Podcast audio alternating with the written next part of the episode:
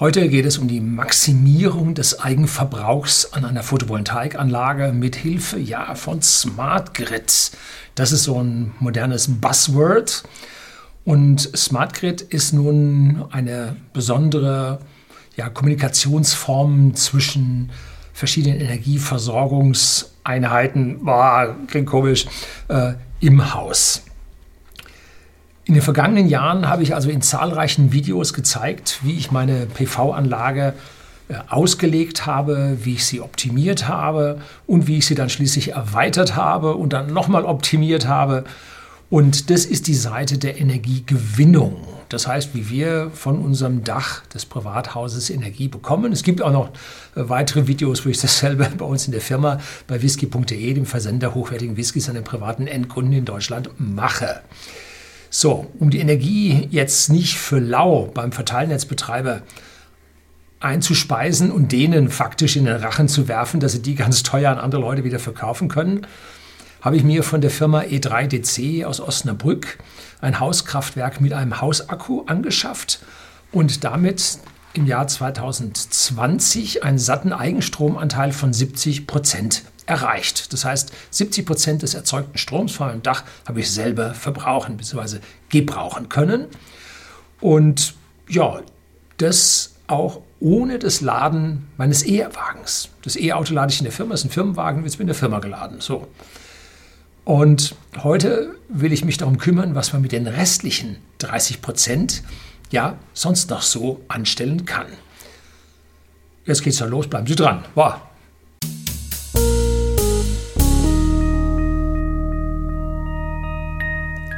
Guten Abend und herzlich willkommen im Unternehmerblog, kurz Unterblog genannt. Begleiten Sie mich auf meinem Lebensweg und lernen Sie die Geheimnisse der Gesellschaft und Wirtschaft kennen, die von Politik und Medien gerne verschwiegen werden. Und heute muss ich gleich mal ankündigen, habe ich eine neue Playlist bei mir auf dem Kanal eingerichtet, in der ich ja, die ganzen Videos zu der E3DC-Anlage mal zusammengefasst habe. Oder Anlagen, ich habe zwei Stück zusammengefasst habe. Warum mache ich mir jetzt so viele Gedanken über den Eigenstromanteil? Ja, man braucht es nur einspeisen und der Ökostrom im Netz, der wird doch von anderen Menschen dann verwendet. Nun, es gibt hier unterschiedliche Einstellungen und ich unterscheide persönlich vier verschiedene Klassen an Menschen mit ihren grundlegend unterschiedlichen Gedanken. Und das erste, der erste Gedanke ist, da gibt es hier einige auf dem Kanal, doch, ich heize mit meinen klassischen Energien, funktioniert, kann ich bezahlen, lasst mich im Frieden. Ich heize mit Öl, Gas, Holz, was auch immer und fahre meinen Diesel.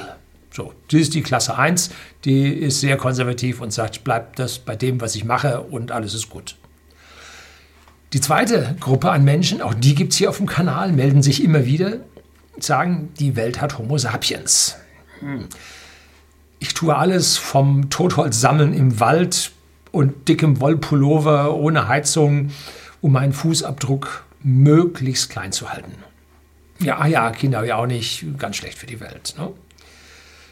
So, dritter Kandidat ist, ich spare Geld, so viel es nur irgend geht, egal was ich dafür tun muss.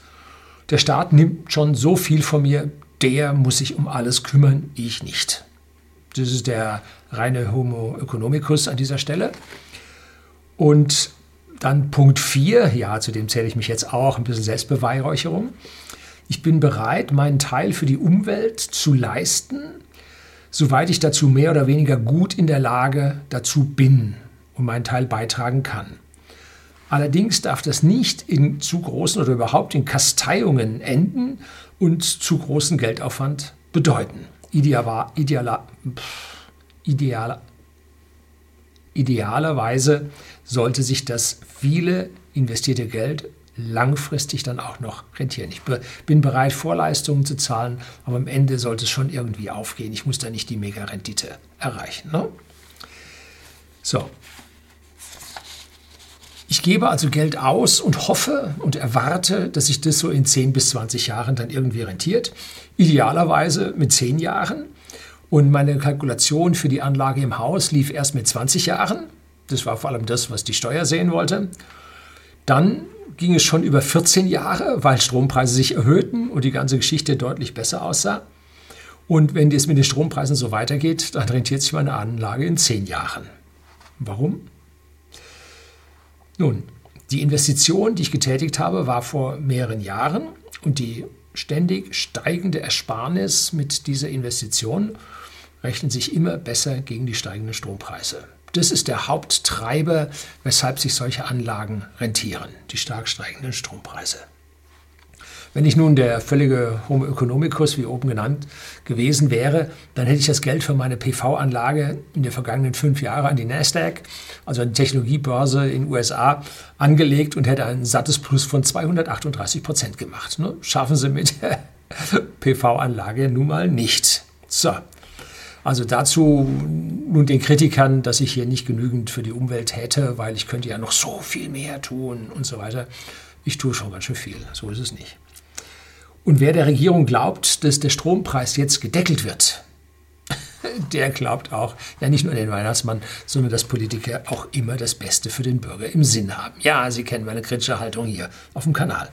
Je weiter der Strompreis steigt, umso besser rentieren sich all diese Eigennutzung des Systems. Es ist nicht mehr so, dass der Bürger etwas tut und dafür dem Staat und den Energiekonzernen seinen Strom einspeist und er dafür äh, per Extrapreis entlohnt wird. All das rentiert sich nicht. Da hat der Staat, habe ich die Photovoltaik-Verhinderer mal ein Video gedreht, ganz gehörig einen Riegel vorgeschoben. Das Ganze rentiert sich für den Bürger. Wenn er diesen ganzen Dingen folgt, rentiert sich das nicht. Das Einzige, was für den Bürger rentiert, ist die eigene persönliche Energiewende mit seiner eigenen Anlage ja, und im Zweifelsfall auch noch seinem eigenen Elektroauto, wo er hier richtig günstig mit seiner PV-Anlage acht Monate lang im Jahr super fahren kann. So, die große Wertschöpfung bei mir zu Hause liegt in der Wärmepumpe. Das ist eine elektrisch betriebene Wärmepumpe. Da gibt es ein extra Video dazu zum, ja, zu dem, der Zentrale der Energieversorgung eines Hauses. Und da kann man mit einer Kilowattstunde Strom zwischen drei und fünf Kilowattstunden Wärme transportieren. Und wer nun genau hinhört, hört vielleicht das Brummen der Wärmepumpe im Hintergrund. Ich will sie jetzt nicht ausschalten. Katzern auf dem Dach. Gut. Mein Grundwasser kommt mit 11 bis 12 Grad Celsius aus dem Boden und ich schicke es über einen zweiten Brunnen mit so zwischen 7 und 9 Grad Celsius wieder in den Boden zurück. Diese 3 bis 4 Grad Differenz werden mit der Wärmepumpe hochgepumpt auf ein höheres Niveau von 35 Grad Celsius der Vorlauftemperatur in meiner Fußbodenheizung. Und ich habe noch äh, in dem alten Keller, wo whisky.de, der Versender hochwertigen Whiskys, seine privaten Endkunden, seine Anfänge nahm, haben wir noch Heizkörper, klassische Heizkörper stehen. Die sind wie immer grenzenlos überdimensioniert. Und da kommen wir mit einer Vorlauftemperatur von, ich sag mal, 40, 43 Grad maximal, kommen wir dahin. Und die erzeugte die Wärmepumpe auch, allerdings mit etwas weniger Wirkungsgrad. Und dann pumpen wir die Wärme auch noch hoch auf ein Niveau von 50 Grad Celsius in den äh, Brauchwasserspeicher und von dort aus äh, entnehmen wir dann für Duschwasser und so weiter, entnehmen wir dann unser Warmwasser. Funktioniert am Ende, wer diese Wärmepumpen nicht kennt, wie ein Kühlschrank. Der Kühlschrank pumpt auch die Wärme aus dem Inneren des Kühlschrankes nach außen, nämlich nach hinten auf diesen Kühler, der hinten sich an der Rückseite des Kühlschranks befindet. Und das mit einem relativ geringen Aufwand, der geringer ist äh, als die Wärme, die dort nach außen transportiert wird. Ne? So, diese Wärmepumpen funktionieren vollkommen ausgereift, funktionieren ewig. In meiner Familie hat jemand vor 30 Jahren schon mal eine Wärmepumpe sich angeschafft gehabt. Eine der ersten in dem dortigen Landkreis, Audiland. Und äh, dann hat man ihm nach 20 Jahren den Brunnen, stillgelegt. Ja, Land, Landratsamt hat irgendwelche Dinge da gemeint und so. Gut. Äh, Freund von mir hier in Seeshaupt äh, hat eine Wärmepumpe jetzt schon seit ungefähr 20 Jahren, beziehungsweise zwei, eine größere und eine kleinere, und die laufen abwechselnd, äh, laufen einwandfrei, gar keine Probleme. So, nun scheint nachts nicht die Sonne. Deshalb habe ich dieses E3DC Hauskraftwerk mir angeschafft. Das Wort klingt erstmal sehr überladen. Hauskraftwerk. Am Ende ist es ein wirkliches, ja, eine Steuerungszentrale für den elektrischen Energiefluss im Haus. Und das kann man schon als Hauskraftwerk bezeichnen. Und mit dem Akku aus diesem Hauskraftwerk äh, kann ich die Nacht locker überbrücken. Das funktioniert gut, habe ich in diesem Zwei-Jahres-Vergleich, was ich vor zwei, drei Wochen hier online gestellt habe, gut gezeigt. 2020 habe ich 70 Prozent, wie Sie hier auf der Grafik sehen können, des erzeugten Stroms selbst verwenden können. 30 Prozent musste ich leider mit, Tränen im Auge einspeisen. Andererseits war ich nur zu 60 Prozent des Verbrauchs autark. Es fehlt vor allem im Winter, weil die Akkus nicht groß genug sein können, um Jahreszeiten zu überbrücken. Dazu musste man sehr viel haben und die wären dann sehr teuer. So, mir geht es also heute um die 30 Prozent des Stroms, die ich nicht selbst nutzen kann. Ne? Das hat drei gravierende Nachteile. Erstens, ich werfe den Konzernen für billig Geld diesen Strom in den Rachen. Und ich habe was gegen das Oligopol aus Konzernen und Politik zum Nachteil der Bürger. Das ist eine Kernaussage hier auf meinem Kanal. Dann zweitens liege ich über die EEG-Abgabe der Allgemeinheit auf der Tasche. Das ist eine soziale Umverteilung. Ja, die, die keine Photovoltaik sich leisten können, aufs Dach tun können, die müssen trotzdem die EEG-Umlage zahlen. So, finde ich nicht in Ordnung. Und dritter Punkt ist, ich muss diesen Strom zu einer anderen Zeit irgendwo teuer zukaufen. So, also diese drei Punkte insgesamt. Äh, einmal Missgunst an den Konzernen. Das zweite, äh, soziale Anteilnahme an denen, die das nicht können. Und das dritte, ich kümmere mich um meine eigene Tasche. Ne? Also hier hübsch gleich verteilt kann man alle drei Punkte hier diskutieren. Und wichtig ist die Motivation, um die es hier geht, ne, warum ich das tue.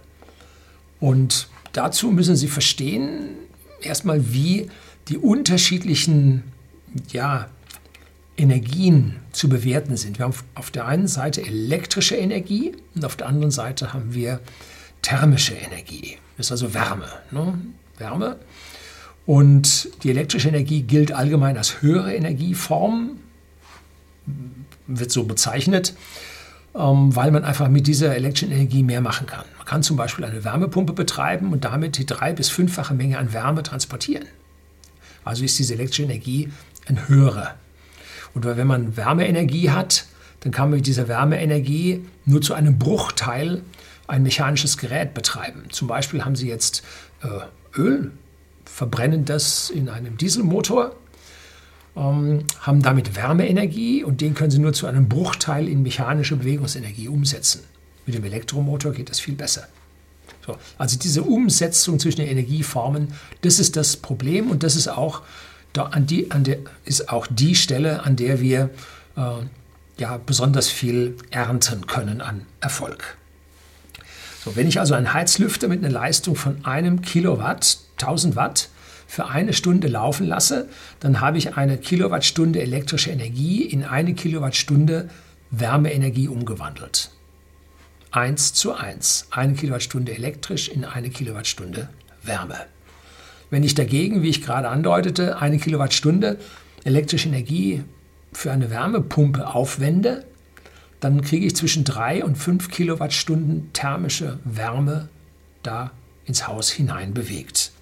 Es macht also viel mehr Sinn, mit dieser elektrischen Energie eine Wärmepumpe zu betreiben, anstatt eines Heizlüfters. Ne?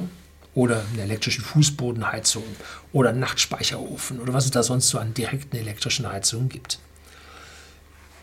Ähnliches Unverständnis gibt es beim Öl. Ne? Wenn ich Heizöl verbrenne, dann kriege ich aus einem Liter Öl 9,8 Kilowattstunden Wärme raus. Wenn ich dieses Öl in einem Ölmotor verbrenne, dann bekomme ich im Schnitt nur 1,5 Kilowattstunden mechanische Arbeit, Arbeit gleich Energie. Zwei Worte für denselben Effekt, äh, dieselbe physikalische Größe. Und der Rest geht über heiße Abgase und den Kühler in der Umwelt verloren. Ne? Gut, in ganz kleinen speziellen Fällen, im Motorkennfeld, können Sie auch mal 4 Kilowattstunden aus diesen 10 Kilowattstunden thermisch rausbekommen. Aber das geht nur ganz, ganz kurzfristig bauen sie große Gaspedalstellungen, mittlere Drehzahlen. Aber da haben die heutigen Autos mit 100 so viel, 200 so viel PS viel zu viel Leistung und machen den Wagen viel zu schnell viel zu schnell, sehr schnell. Sie müssen das Gaspedal zurücknehmen, dann fallen Sie wieder in den Bereichen, wo Sie nur 10, 15 Prozent Wirkungsgrad haben und dann ist an der Stelle nichts gewonnen. So, jetzt blende ich Ihnen mal ein paar Kästchen ein. Ja, die schauen nicht schön aus, aber ich hoffe, Sie können sie gut erkennen. Vor allem geht es darum, dass Sie das Prinzip an dieser Stelle verstehen. Auf der linken Seite dieses Bildes sehen Sie die elektrische Versorgung hm, vom Haus. Auf der rechten Seite die thermische, die hier mit Heißwasser passiert. Dieses Heißwasser hat in verschiedenen, ja, hat verschiedene Temperaturniveaus. Worauf ich jetzt Wert lege, besonderen Wert lege, in meinem Haus brennt kein Feuer. Ich habe auch keinen Kamin gebaut. Ne, spart mir eine Menge Geld mit. Kamine sind nicht so günstig. Und ich habe auch keine wiederkehrenden Kosten für einen Kaminkehrer, der zweimal im Jahr zum Kehren kommt. Ne? Das Hauskraftwerk regelt nun den Verbrauch, die Speicherung und die Umwandlung von Gleich- und Wechselstromkreisen. Das ist dafür da, die Steuerung der Wärmepumpe macht dies identische zwischen den Temperaturniveaus des warmen Wassers. So, normale Häuser haben also keine Kopplung zwischen Strom und Heizungsseite. Ne? Okay, alle thermischen Heizungen mit warmem Wasser brauchen Strom für Pumpen und für die Steuerung, okay. Aber bei einer Wärmepumpe geht es um einen größeren Energiestrom von der einen auf die andere Seite. Was Sie nun hier sehen, sind links zwei Solarkollektorfelder. Das eine liefert direkte Gleichspannung in das E3DC-Hauskraftwerk und das andere läuft über einen Wechselrichter von Solar Edge, den ich von meiner ersten Anlage übrig hatte, in den Wechselstromeingang des Hauskraftwerks. Und jetzt gibt es auf der einen Seite eine Gleichstromwandlung von der Spannung der Solarkollektoren von bis zu 1000 Volt. Und die wird dann gewandelt auf die Batteriespannung, die 26 Kilowattstunden brutto. Äh, 10% weniger ist der Nettoenergieinhalt, der da ausgenutzt werden kann, ähm, mit einem Gleichspannungswandler. Und der äh, Wechselstrom, der läuft durch und wird über eine Regelungseinrichtung entweder in dem Haus zugeführt oder aber auch auf ein Ladegerät gegeben, mit dem man die Batterie laden kann. Und ein Teil dieses Stroms im Haus wird nun auch in die Wärmepumpe hineingegeben, die damit hurtig läuft und Wärme äh, in Form von heißem Wasser äh, erzeugt, bewegt. Ne? Läuft ein Elektromotor drin und der pumpt Wasser hoch. Oder zwei Elektromotoren, eine Pumpe, eine Förderpumpe, die sitzt da auf 15 Meter Tiefe in einem Brunnen pumpt das 12 Grad warme Wasser hoch und die Wärmepumpe kühlt dieses Wasser ab und geht über den zweiten äh, Brunnen, fällt es wieder runter. Das ist ein äh, ohne Luftblase geschlossenes System, kommunizierende Gefäße. Und da muss man jetzt mit dieser Pumpe, die da unten sitzt, muss man nur die Reibung überwinden. Und dafür reicht so eine kleine 250 Watt Pumpe. Und die Wärmepumpe selber muss also jetzt hier für Dichterkreise und hoch. Und das Besondere an meiner Wärmepumpe ist, dass sie zwei Temperaturentnahmeniveaus hat, nämlich eine Hochtemperatur mit bis zu, ich glaube, 56 Grad Spitze, aber das nutze ich nicht aus, weil dann der Wirkungsgrad nicht mehr so gut ist. Und einen Niedertemperaturbereich, ähm, der so 35 Grad ungefähr liefert. Und mit diesen äh, beiden geht es in den großen Heizkessel rein. Und da wird ein Hochtemperaturbereich aufgeheizt auf eben diese 53 Grad und der Niedertemperaturbereich wird aufgeheizt auf ungefähr 35, 38 Grad, was so ungefähr der Vorlauftemperatur von der Fußbodenheizung entspricht. Und dann kann man aus diesem Wärmespeicher kann man jetzt zwei verschiedene oder mehrere verschiedene Temperaturen ausleiten, zum Beispiel die 40 Grad Celsius zum Duschen Wichtig ist, das ist ein Wärmespeicher und kein Brauchwasserspeicher. Über einen Wärmetauscher wird also aus dem äh, Heißwasser äh, des Speichers wird äh, Frischwasser, was direkt immer aus dem Leitungsnetz kommt, wird dann erhitzt auf die Temperatur, die man haben will. Und dieses Brauchwasser wird bei uns auf 42 Grad eingestellt. Wenn es dann äh, an die Zapfarmatur kommt, liegt es dann noch bei 40. Und das ist genau das, was man an der Stelle haben will. Die Verbrühschütze an den Auslässen sind auch auf 40 Grad eingestellt, also da passiert nicht viel. Und äh, vom anderen wird dann Wärme in die Fußbodenheizung geschickt mit einem Vorlauf von 35 Grad und äh, in die alten Heizkörper von äh, dem Keller von whisky.de, dem Versender hochwertigen Whiskys an den privaten Endkunden in Deutschland und in Österreich. Das lässt man vergessen. Ja, und äh, da mischt man dann ein bisschen zu von dem Hochtemperaturbereich, dass man hier auf 40 und in Spitze, wenn es mal ganz kalt wäre, auf 45 rauf käme.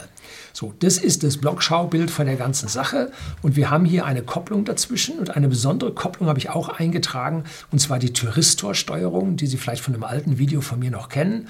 Da wird Überschussstrom, der jetzt nicht äh, im Haus gebraucht wird, der nicht in Akku geladen wird, weil er voll ist, der nicht von der Wärmepumpe zum Betrieb benötigt wird, der dann übrig bleibt, der heizt einen Tauchsieder auf und heizt dann den oberen, den Hochtemperaturbereich bis auf 90 Grad auf. Höher kommen wir hier nicht, wir liegen schon im hügeligen Voralpenland.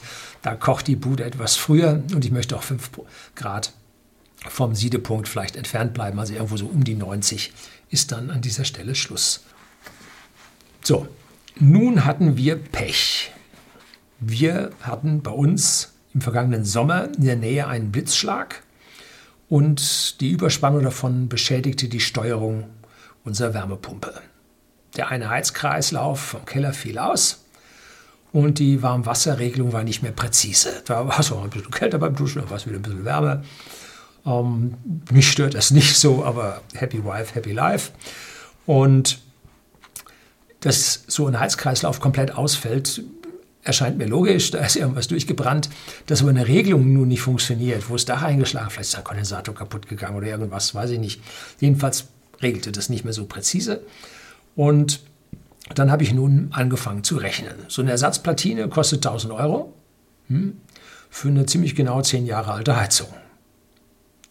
Die Wärmepumpe hat jetzt 30 Prozent der Laufzeit ungefähr runter und die Laufzeit beträgt 35.000 Stunden. Und jetzt noch da für die Restlaufzeit in eine alte Steuer, eine 10 Jahre alte Steuerung zu investieren? Wollen Sie heute noch in den Pentium-Rechner investieren? Eher nicht. Ne? Also nein, lieber in eine neue investieren, aber leider kostet die neue Anlage etwas mehr. Ein paar tausend Euro mehr. So, jetzt kriege ich auch ein bisschen was dafür, nämlich zum einen eine Internetverbindung, dass ich also dann auch von irgendwoher auf diese Anlage schauen kann und Fehlermeldungen, so nun eine käme, kommen da Jahre nicht. Hätte ich auf die Fehlermeldung geschaut, hätte ich auch äh, den nicht funktionierenden Heizkreis gesehen. Aber ich habe da nicht reingeschaut. Ne? Heizung funktioniert, Punkt. Ne? Gut, jetzt kann ich da Push-Nachrichten kriegen.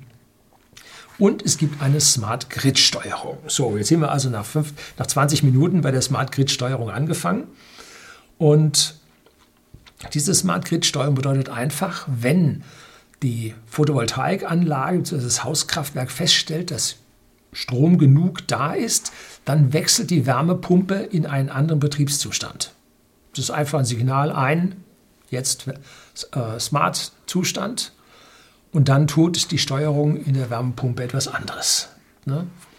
Das Ähnliche ist ja das, was wir mit der Thyristor-Steuerung hier machen.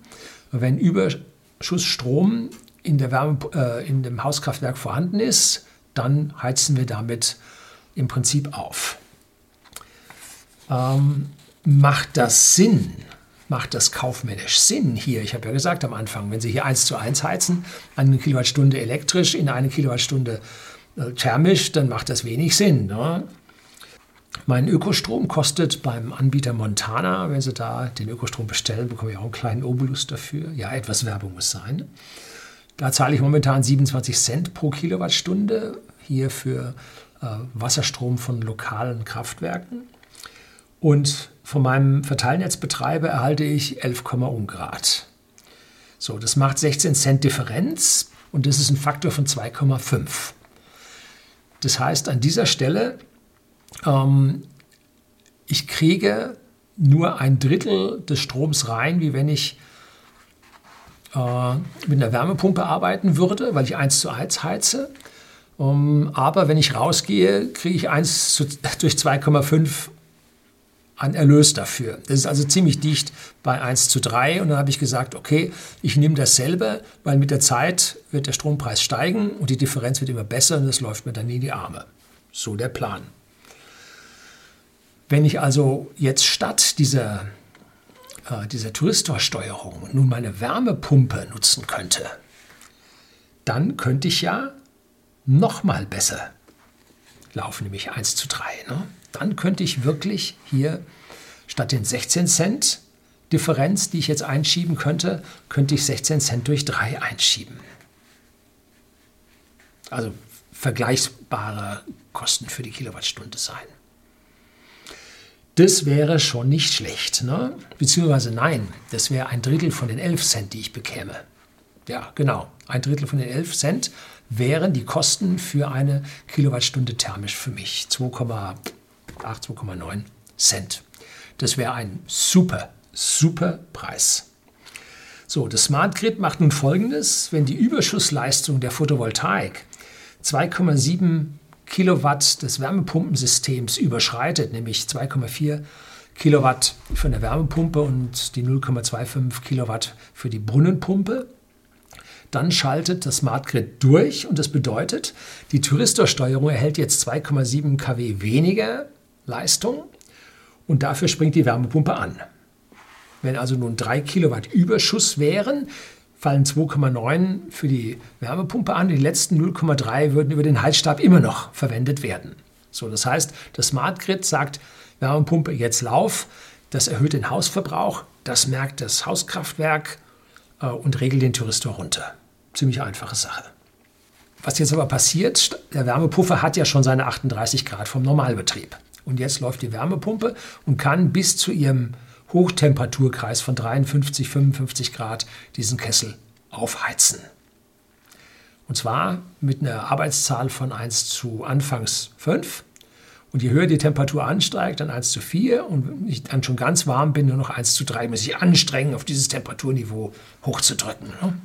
Da sinkt dann, kann man im Mittel vielleicht mit einer Arbeitszahl von 4 rechnen. So, der Solarspeicher, den ich habe, ist ein Solarspeicher, obwohl ich keine thermische Solaranlage habe. Ich habe also keine äh, Kollektoren auf dem Dach, die mir warm Wasser erhitzen. Das war am Anfang so geplant. Hatte ich so geplant. Und darum habe ich auch einen 1000 Liter Solarspeicher. Und dann habe ich mir gedacht, naja, jetzt war alles so teuer, jetzt wartet man weichen und dann lässt du das da nachrüsten. Alles ist ja da.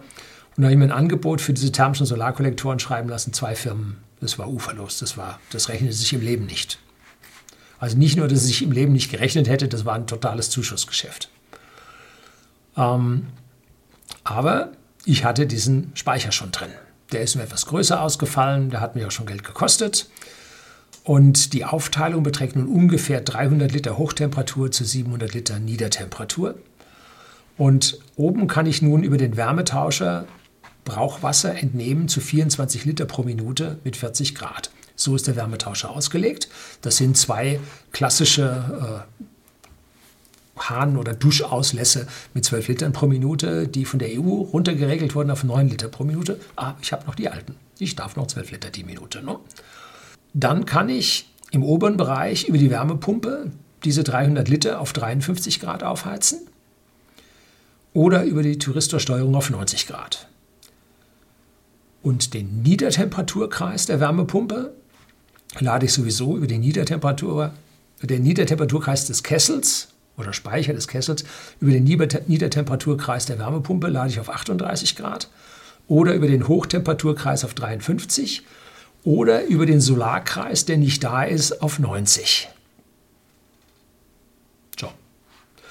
Das ist alles, was ich jetzt kann. Ich kann also den oberen von 53 Solltemperatur auf 90 und den unteren von 38 Grad Solltemperatur auch auf 90 hochladen, wenn ich denn nur eine Solaranlage hätte.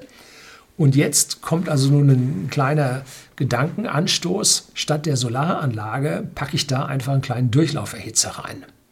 Ja, 11 kW oder so. Und damit heizt ich dann nun den unteren Bereich auf, so ähnlich wie mit der Thyristorsteuerung, nur dass ich jetzt einen Ein-Ausschalter habe. Ob ich dann 11 kW oder weniger habe, ist an der Stelle mal egal. Wahrscheinlich werde ich meinen äh, Heizstab, der jetzt im oberen Bereich sitzt, werde ich jetzt einfach auf den Solarkreis schalten, in einen kleinen Behälter, der es aufheizt und dann mit der Pumpe den großen Behälter beschicken, dass am Ende dann das ganze Ding im Prinzip auf 90 Grad aufgeheizt werden kann. Dann brauche ich also hier keinen Durchlauferhitzer kaufen, kann den behalten, muss bloß einen kleinen Behälter, wahrscheinlich noch einen Druckausgleichsbehälter und dann wird die Sache schon funktionieren. Pumpe natürlich auch, alles klar. So, wie viel Form, wie viel Strom geht denn nun in Form von Wärme in den Speicher rein? Da müssen wir jetzt mal ein bisschen rechnen. Um, keine Angst, keine schwierige Formel, ziemlich einfach zu verstehen. Und zwar müssen wir die spezifische Wärmekapazität von Wasser messen. Also Wärmekapazität. Das heißt, wie viel Wärme kann Wasser aufnehmen? Nun wissen wir, von 0 Grad bis 100 Grad wird Wasser wärmer und nimmt Wärme auf. Das ist die Wärmekapazität. Und damit wir das jetzt nicht äh, immer rechnen müssen über verschiedene ja, Volumina oder Gewichte, Masse vom Wasser und verschiedene Temperaturen, gibt es hier eine spezifische Wärmekapazität. Das bedeutet, wie viel Wärme kann das Wasser aufnehmen pro Kilogramm und pro Grad Temperaturdifferenz. Das ist die spezifische Wärmekapazität von Wasser und die beträgt C, kurz mal so ab, 4,2 Kilojoule pro Kilogramm und Kelvin. Gibt ein paar Feinheiten dabei, die ist nicht konstant. Bei geringeren Temperaturen ist die Wärmekapazität eine andere als bei höheren, aber 4,2 ist für unsere Fälle ein vernünftiger technischer Mittelwert, den wir verwenden können. Und da steht ein Kilojoule dahinter. Wer ist ein Joule? Joule ist eine Energieeinheit. Achten Sie darauf, Kilowatt ist eine Leistung. Die liegt ständig an.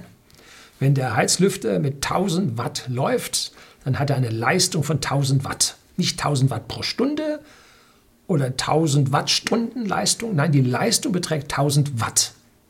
Das gleiche wie ein Pferd, das leistet 1 PS.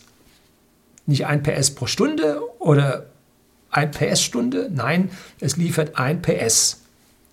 Und wenn nun dieser Heizlüfter mit 1000 Watt oder 1 Kilowatt äh, eine Stunde läuft, dann ist eine Energie von einer Kilowattstunde hier ja, von elektrisch in Wärme übertragen worden.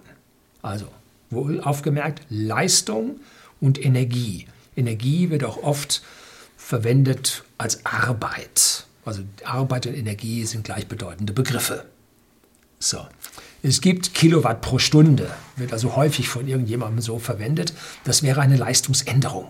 Wie schnell kann man den Motor eines Tesla von 0 Leistung auf 500 Kilowatt Leistung hochfahren? Könnte man Kilowatt pro Stunde oder Kilowatt pro Sekunde oder pro Millisekunde, könnte man hier als Leistungsänderung verwenden. Und die meisten Leute sagen Kilowatt pro Stunde und meinen eigentlich Kilowattstunde nicht pro. Die denken noch so beim Auto, Kilometer pro Stunde, jetzt sagen sie Kilowatt pro Stunde und so. Er zeigt eins ganz deutlich, sie haben es nicht verstanden. Null. Sie haben noch nicht mal die Physik dahinter verstanden. Also achten Sie darauf, ob Sie Kilowatt oder Kilowattstunde verwenden in den richtigen Zusammenhängen, weil sonst sind Sie ein Noob, ein Rookie und haben null Ahnung. Ne? Wenn Sie sowas bringen, sind Sie aus jeder Diskussion sofort ausgeschlossen. Ach, so einer. Ja, ein Verbrenner. Ja. So, passen Sie also auf an dieser Stelle. Leistungen vom Dach sind jetzt in Kilowatt Peak angegeben. Warum jetzt das? Nun, das ist eine theoretische Höchstleistung von diesem Modul auf dem Dach. Wenn die Sonne nicht so stark scheint, dann bringt das Modul weniger. Dann bringt es Kilowatt, aber die theoretische Höchstleistung ist Kilowatt Peak. Das ist also ein Grenzwert. So, jetzt mal genug davon. Jetzt kümmern wir uns nochmal drum. Die Leistung P, Power, wurde von dem oder wurde zu Ehren des Herrn Watt so benannt. Das war äh, ja ein ganz, ganz großer Brite, der sich um die Dampfmaschinen äh, ja, berühmt verdient gemacht hat. Und die Energie oder Arbeit, E, äh, ist Joule, das war James Joule. Der hat noch einen zweiten Vornamen, ganz komischen. Ja, das war ein Bierbrauer. Der hat später dann im Rahmen der Physik ganz massive Dinge äh, erforscht und gemacht. Und die waren alle äh, frühes 19. Jahrhundert, also lange bevor dann die deutschen Physiker und so weiter, Ingenieure kamen. Damals war Großbritannien der Nabel der Welt, Weltreich und so weiter. Ja. Und dieser Herr Joule äh, zu dessen Ehren wurde also die Energieeinheit mit Joule benannt.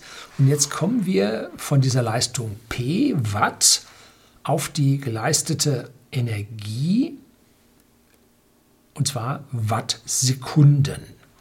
Das heißt, wenn Sie ein Watt von der LED eine Sekunde lang brennen lassen, dann hat das eine Wattsekunde an Energie gebraucht. So, merken wir uns, ein Joule ist eine Wattsekunde. Völlig simple Sache. Schreiben Sie ein kleines K davor, sind es Kilo, also 1000. Schreiben Sie ein großes M davor, sind es Mega, also eine Million. Also Kilojoule, Megajoule, Gigajoule. Egal. Ne? Wir kennen von der Energieform dass die Kilokalorie. Das ist wieder, ich sage mal ganz blöde, na, nur nicht mal ein Verbrenner, das ist Vorverbrenner. Ne?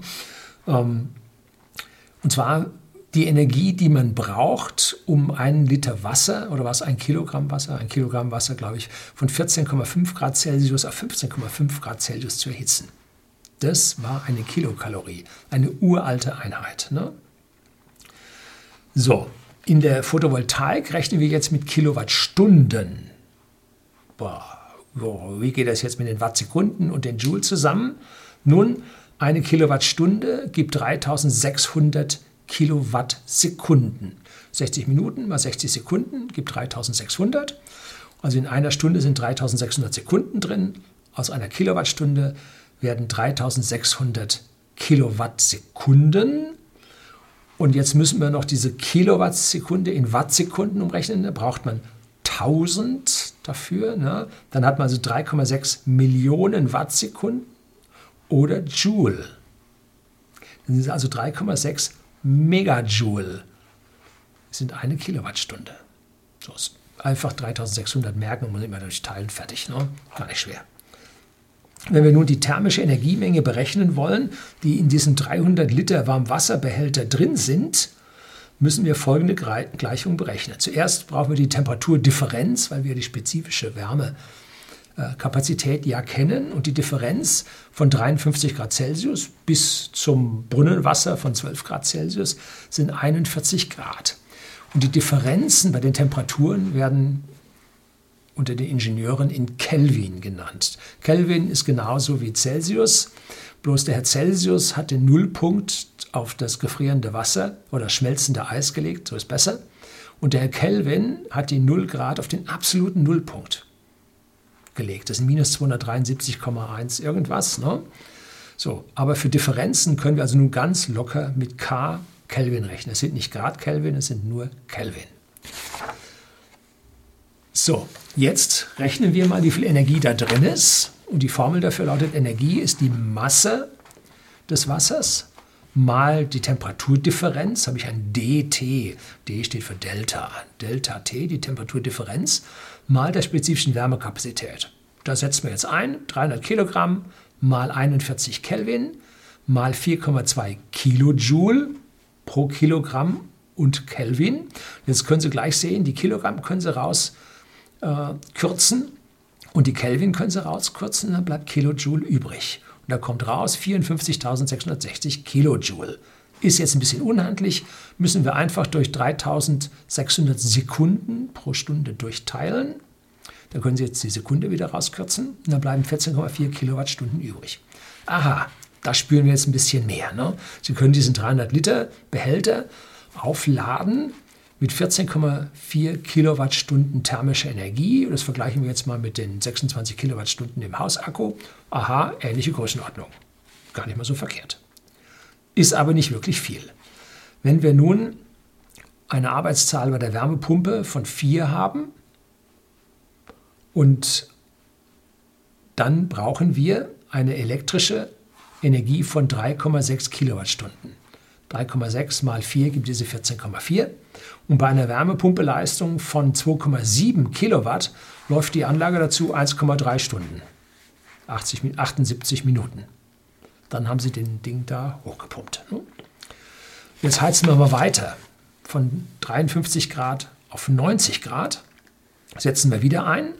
Dann kommen wir auf 13 Kilowattstunden, die wir über diesen elektrischen Heizstab da reinladen können. Und jetzt schauen wir uns noch den 700 Liter Behälter an, den wir jetzt nicht von unten, weil von 12, die Anlage läuft ja immer oben mit 53 und unten mit 38. Ne? Und wenn wir jetzt die, den Thyristorsteuerung anschalten, kommen wir also von 53 auf 90. schalten wir die Wärmepumpe auf die Hochtemperatur, dann kommen wir von 38 Grad Celsius auf 53 Grad Celsius. Da brauchen wir also die 700 Kilo von dem größeren Teil des Kessels mal die 15 Kelvin Differenz. Wieder mal die Wärmekapazität kommen wir auf 12,3 Kilowattstunden thermisch, die da reingehen oder 3,1 Kilowattstunden elektrisch. Damit haben wir also mit diesem Speicher den Akku im Haus Akku äh, schon mal 15 Prozent vergrößert. Indem wir schon, bevor die Wärmepumpe dann Strom aus dem Akku zieht, um das Wasser aufzuheizen, haben wir gleich damit äh, das Wasser aufgeheizt. Und wenn wir jetzt mit so einer Ersatz-Solarheizung, wie ich sie Ihnen erklärt habe, dass wir einfach da eine Pumpe anschließen und tun, als ob das eine Solarheizung wäre, ähm, kämen wir auf 30,2 Kilowattstunden, die wir da elektrisch reinladen können. Mehr als im Hausakku. Wenn wir nun also die Smart Grid Steuerung und diese Pseudosolarheizung zusammennehmen und beide über das Hauskraftwerk steuern lassen, dann können wir im 300 Liter Behälter 13 Kilowattstunden Wärme rein elektrisch zusätzlich speichern und im 700 Liter Behälter können wir 43,5 Kilowattstunden Wärme speichern, davon 33,3 Kilowattstunden elektrisch. Das sind jetzt mal Zahlen, äh, die ja, das Hauskraftwerk mit seinem Akku um Faktor 2 übersteigen. Ist also eine ganz, ganz deutliche Vergrößerung. Das sind zusammen 140 Prozent plus, die wir da reintun können. Und das Tolle ist, dieser Wärmespeicher verliert über Nacht gerade mal ein Grad. Habe ich auch schon mal ausgemessen. So, das klingt jetzt mal ganz toll und jeder fängt schon an, sich die Hände zu reiben und Geld zu zählen, aber ganz so einfach ist es nicht, denn die Anlage kann nicht das ganze Jahr überlaufen. Im Sommer ist der Speicher heiß und der Warmwasserverbrauch dann doch eher gering. Und Heizung läuft eh nicht. Ne? Und im Winter, nun, da fehlt auf der anderen Seite die Erzeugung. Also im Sommer fehlt die Abnahme und im Winter fehlt die Erzeugung. Das begrenzt diese ganze Geschichte. Und jetzt habe ich mal meine Statistik, die ich aus dem letzten Video gezeigt habe, mal rausgezerrt und habe mal so ein bisschen abgezählt. Und ich schätze, dass man das Smart Grid nur drei Monate im Jahr wirklich verwenden kann, und zwar in der Übergangszeit. 45 Tage im Frühjahr und 45 Tage im Herbst. Das sind immer die Tage, die ich da rausgesucht habe, wo ich ja den vollen Batteriestand habe und ich noch eingespeist habe. Das ist ja das Potenzial, was ich ziehen kann. Ne? Batterie muss voll sein und ich muss nur einspeisen können. So, und dann wird man auch nicht die vollen 33,3 Kilowattstunden elektrisch daraus bekommen weil im Frühjahr und im Herbst halt auch mal Wolken da sind und es nicht so lange und so. Also auch da schätze ich mal, dass man vielleicht 25 Kilowattstunden am Tag da nochmal ziehen kann. Und wenn ich jetzt diese 45 Tage im Frühjahr, 45 Tage im Herbst, zusammen also 90 Tage mal diese 25 Kilowattstunden rechne, dann komme ich auf 2250 Kilowattstunden, die ich pro Jahr hier zusätzlich privat nutzen kann. Das entspricht etwa 40 Prozent der eingespeisten Strommenge. So, klingt nicht unwahrscheinlich, dass das stimmen könnte. Welchen Preis muss ich nun einsetzen? Nun wieder die 16 Cent Differenz zwischen der Einspeisevergütung, die ich bekäme von 11 Cent und dem aktuellen Strompreis von 27 Cent. Das heißt, pro Jahr komme ich hier auf 360 Euro, die ich einsparen kann. Später sicherlich auch 500 Euro pro Jahr, da der Strompreis weiter steigt und die Differenz zur Einspeisevergütung sich stärker erhöht als der tatsächliche Strompreis. Ne? So, die Wärmepumpe sollte noch 20 Jahre halten, also kein Problem auf der Seite, aber die Photovoltaikanlage erhält nur noch für 15 Jahre Einspeisevergütung, 15 schon rum.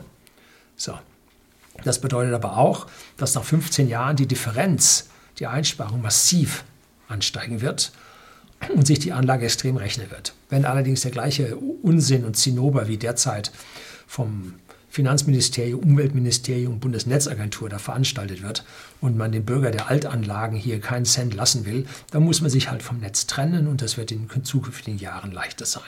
Dass man hier nun sagt, man speist nichts mehr ein und dann will ich auch nichts mehr und dann lass mich in Ruhe. So.